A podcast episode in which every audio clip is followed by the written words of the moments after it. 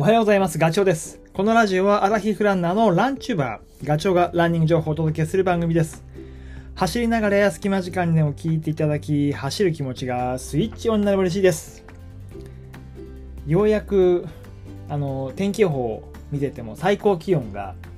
えー35を超える日が少なくなってきたと思います。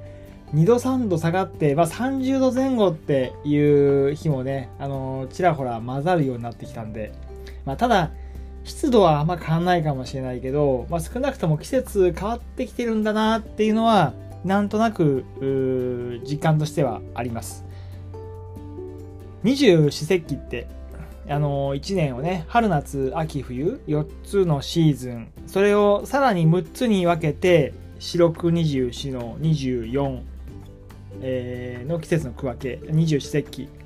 でこれって二十四節気って、まあ、太陽の動きを元にしていて太陽が空を移動する道筋いわゆる行動っていう黄色い道って書いてこれを24等分にしたもの。でその行動をさらに、2つに分けて夏至と冬至夏と冬だね。でさらに分割してえっ、と春分と秋分。春と秋。でさらに4律4つの律で立春立夏立秋立冬だよね。合ってるよね呼び方ね。でこれを8節。で1節は45日で、えーさらにそれを細かく15日ずつに3等分したものが二十四節気。いやこれ分かりにくい説明だね。でちなみに夏っていつからっていうとその暦で言うと,、えーと立夏の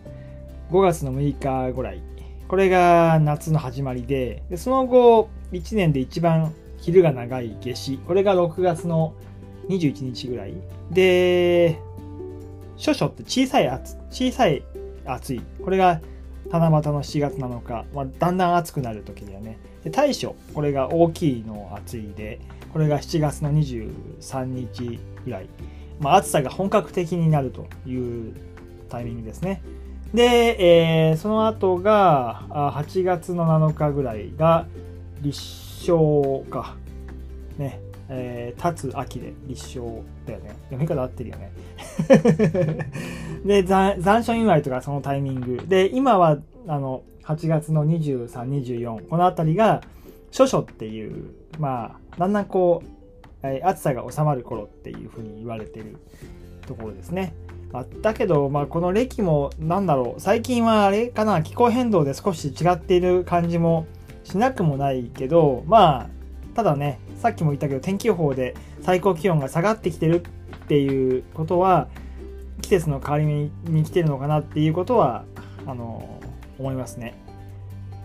ただやっぱ外走ってる走る時間っていうことで言うとやっぱ朝か夜日中走るのはまだきついような気がして。います。だからね僕結構ジムとか行くこともあるかな、えー台風なんかもね大雨が来たりとかする時もそうだけど結構ジムでトレッドミルトレミを、えー練習に使っていることが多いのですよ。なので、まあ、ちょっと今日話はあのトレミの話をしようと思うんですけど、まあ、これトレッドミルトレミを略あいやトレッドミルを略してトレミってよく言ってるけどこれってあのベルトコンベヤのようにあの走る部分がゴムベルトになっていて、まあ、手元の、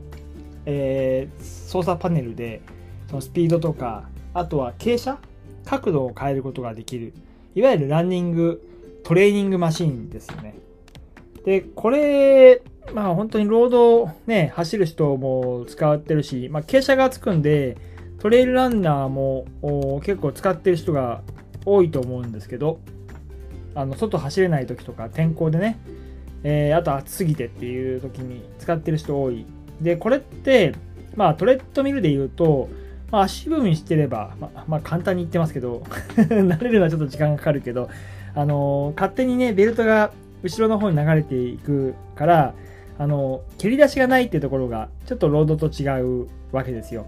だから、えートレッドミルのランニングのその走るスピード操作パネルで操作して4分30とか1キロねっていうペースで走ってもやっぱりロードで走る4分30よりは楽に走れるはずなんですよ。まあ当たり前だけど、蹴る動作がないので、足、まあ、言うと本当に、えーと、リズムがうまく回れば、スピードに合わせていくだけって言ったらあれだけど、走りやすいと思います。なので僕はトレッドミルを走るときには、えー、負担をかけるために傾斜をつけるようにはしています。で、これね、あの前もお話ししたかもしれないですけど、えー、っと、ランナーズ、雑誌のランナーズで、えー、載ってた記事で、平地のそのロードを走るのと、傾斜をつけてトレッドミルを走るときのえーと、酸素の摂取量の違いを計測したそのなんだろう調査結果が載ったんですよ。でそのその表え表というかそんな書かれていることを言うとこうキロ5のペースキロ5のペースで平地を走る酸素摂取量とトレッドミルの傾斜を3%にして少し角度をつけてだ、えーと、とキロ5分45で走った時のその酸素摂取量がほぼ同じまあ、いわゆる強度が近いっていうことですよね。なので、まあ、トレッドミルで、あのー、走るんであれば、少しこう負荷を上げてあげた方が練習にはなると思います。あの傾斜をつける。まあ、最初は難しいと思う。あんまりやりすぎちゃうとね、えー、あれだけど、まあ3%とか5%の傾斜。で、もう本当に登る力を鍛えたいぜといや、トレランで、いわゆるね、坂道、俺強くなりたい、私走れるようになりたいっていうんであれば、やっぱり傾斜は10%とか。で、あと、最大の傾斜で言うと、大体、まあ15%ぐらいまで上がるのが多いかな。ゴールドジムとか行くともっと、あの、角度が上がるやつもありますけど、まあ15%まで。で、かなり15%でもきついけどね。で、結構、あの、僕が行ってるジムって、あエニタイムなんですけど、24時間空いてるから、えー、まあ、サードプレイスじゃないけど、結構家、仕事場、そしてエニタイムって、この3つがうまい具合にバランスを取りながら僕は生活していて、まあ、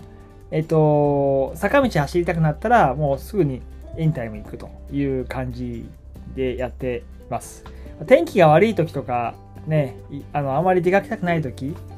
せっかく行っても大雨だったりとかすると、それはもうしょうがないので、まあ、そういった時には、あのー、トレッドミルをチョイスします。でもトレミって、まあいいところも正直あって、えー、まあ、テレビ見ながらとかできるっていうのと 音楽聴いててもいいわけですよね。足元ってもうベルトが回ってるだけなんで、えっ、ー、と、その場のリズムでで、かつ、シャドウは結構上がってくるから、体に負荷をかけることができるし、あとはね、目の前に、えっ、ー、と、ドーンと坂が出てこないっていうか、まあ、当然だけど、こう、普通に走ってれば、坂が見えてくると、ああ、嫌だなーって、あそこまで登るのかって思うけど、トレミの場合はそれがない。もう走るしかないので、もう時間を、えー、限られ、決められた時間通りに足を回すだけとすごいシンプルなので、まあ、ある意味 テレビ見ながらってさっき言ったけど、すごく景色も変わらなければ、何かの匂いがこう鼻に入ってくるわけでもなく、風もね、浴びるわけではないから、まあ、それをストレスに感じることも正直あるけどね。まあ、だけど、トレーニングと思ってやるようにしています。あとはもう故障明けとかもいいと思うんですよ。えー、膝の調子がとか足首がっていう時には、あのー角度さえ、シャドウさえ上げてしまえば、さっきも言った通り、スピードをゆっくりでも、その筋筋肉とか関節とか、えー、その辺、まあ、剣も含めてね、ダメージ、え、ー、と、ダメージって言ったらあれだな、刺激を与えることはできる。一方で、その、傷ついてるところに対しての負荷っていうのは、それほど多くはない。着地の衝撃も、ロードを走るよりは全然少ないので、坂道、当然上げ、角度を上げれば、着地をするときに、食らう衝撃っていうのは、登ってるわけだからね、ほとんど、ほとんどって言ったらな、あれだな、あの、えー、優しい感じになると思います。アスファルトを走るよりは。なので、そういう使い方もありだというふうに思います。はい。えー、今回はね、トレッドミルもいいよ、みたいな話を、えー、しました。このお話が役に立てば嬉しいです。えーと、浩平さん、差し入れありがとうございました。それではまたね、次回の放送でお会いしましょう。